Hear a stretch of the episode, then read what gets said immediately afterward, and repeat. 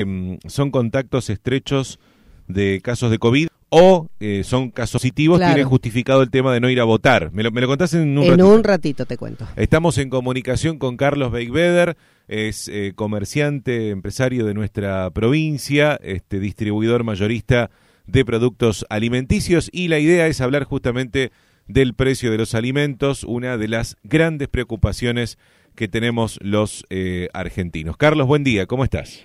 Hola Gustavo, buen día, buen día a la audiencia. Carlos, eh, bueno, sabemos que, que- que aumentan la- los precios de los alimentos, es, es algo que ya no es noticia, eh, pero eh, la, la idea es saber cuánto aumentan ustedes que reciben por lo menos los datos de la inflación mayorista. Después pasa un tiempito en que se traduce eso en la góndola, pero Claro. ¿cómo, cómo venimos, Carlos? ¿Cómo venimos? Y vamos a, vamos a decirlo al revés. Vamos a terminar el año con 60 puntos de inflación. ¿Cómo nos vamos, digamos? Entonces, Claro. 60 más o menos calculás.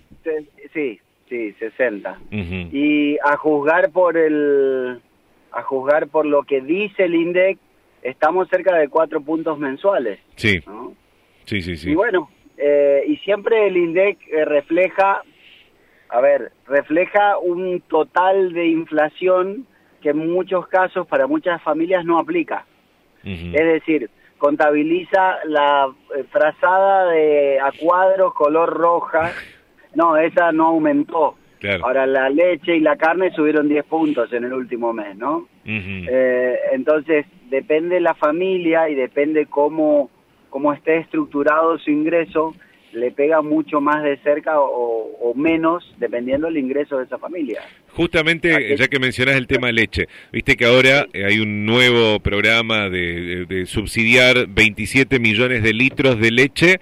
Seguramente que el INDEC va a tomar en cuenta los precios de esa leche subsidiada y no la de la, la otra Obvio. que se encuentra en la góndola, digamos, ¿no? Es que la subsidiada no va a haber. Directamente. La, subsi- la subsidiada va a estar en Capital y en el primer anillo de, de la- del área metropolitana Sí. y después chau. Y después Exacto. chau. Como pasa siempre, eso la nafta es más barata en Capital, eh, la, la energía eléctrica es más barata en Capital, el gas lo mismo, y estas medidas populistas son para Capital y Gran Buenos Aires. Y ahí termina. A lo Nosotros sumo, a lo sumo algún... no la vamos a ver. No a lo, vamos a ver. a lo sumo en Misiones, eh, eh, los dos supermercados de cadenas nacionales que hay acá en Posadas eh, suelen tener algunos de los productos eh, que entran en estos tipos de programas de precios cuidados y demás, pero eh, saliendo de Posadas uno ya no lo encuentra. No, pero aparte, Gustavo, eh, lo que tienen es una vez cada muerte de obispo y entonces cuando vos vas justo no hay, ¿no?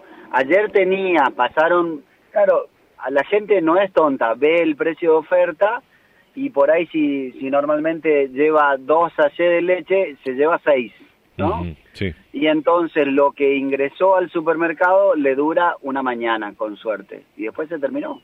Y no, no, no ayuda a bajar la inflación eso. ¿Qué es lo que más subió? ¿La leche decías y qué más? No, no, todo viene subiendo. Los productos de limpieza, los pañales han subido muchísimo de lo que va del año. Estamos a, a mitad de año y tenemos inflaciones de cerca del tre- de en esos productos de cerca del 30%. Entonces, vamos a terminar el año con, con esta misma dinámica que no han podido resolver y lamentablemente la gente es la que paga el pato de, de- de esta clase de medidas, ¿no? Mm. Eh, Eh, de esa clase de medidas es la emisión, la emisión sin control, que tener más déficit que, que lo que el país produce, el aumento del dólar, el aumento de la nafta, eso todo se lo debemos al Estado, no al sector privado. Ahora, este, es un país raro también Argentina, Carlos, porque quizás las cosas que funcionan en otros países, en la Argentina no. A ver, eh, si vamos a hablar del tema eh, eh, eh, emisión, durante el gobierno de Macri la emisión se, se achicó, se acortó muchísimo. Eh, el, el dólar en, en el último año, salvo después de las elecciones paso, se mantuvo quieto. Eh, el, el déficit fiscal se había achicado, pero terminamos con 54% de inflación. Sí, claro. Bueno, eh, viste, hay un cuando eras chico seguramente te contaron el cuento de el lobo y el pastorcito mentiroso, ¿no?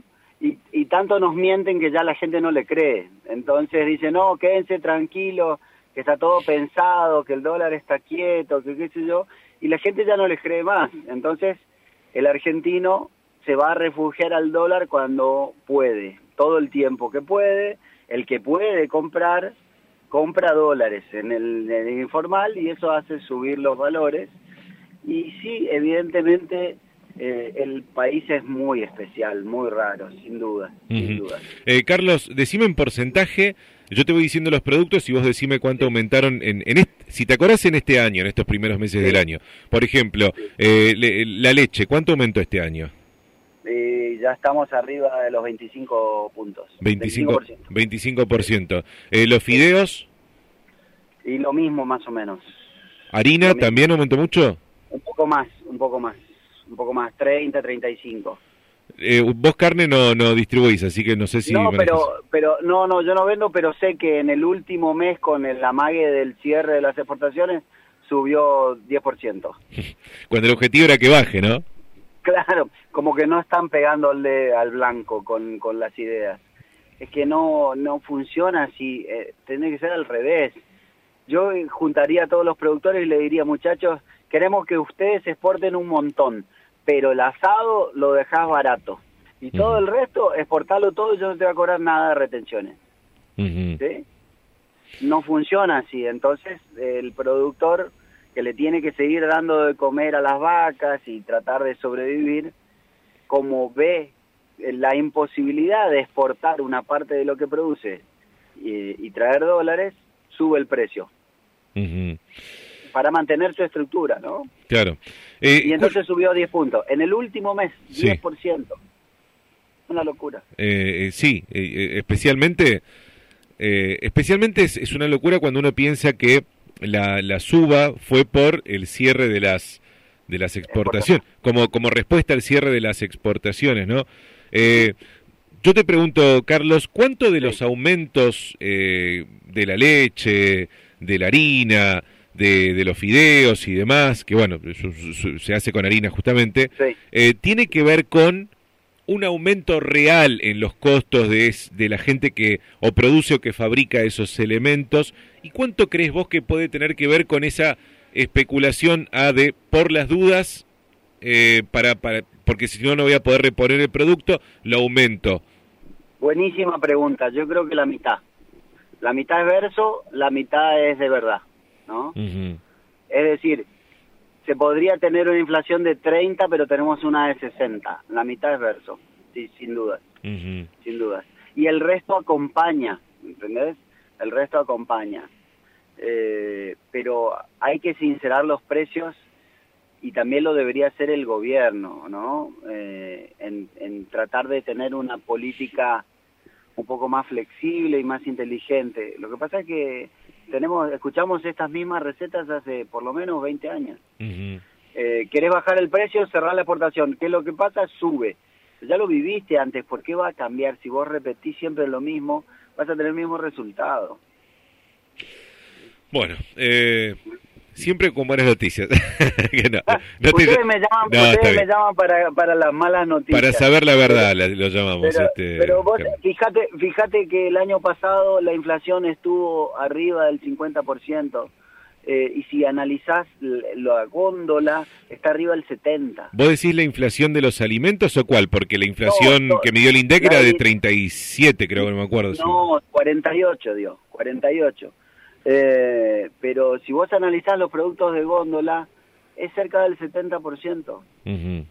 La total, vos agarrás un producto en enero del 2019 y la comparás con enero del 2020 y te da 70 puntos. Es una locura, es una locura. No hay sueldo que aguante. Carlos, no, te mando un abrazo, muchas gracias. ¿eh? Un abrazo grande, nos vemos. Carlos Beiveder, productor, no productor, sino distribuidor eh, de alimentos, eh, mayorista aquí en la provincia de Misiones.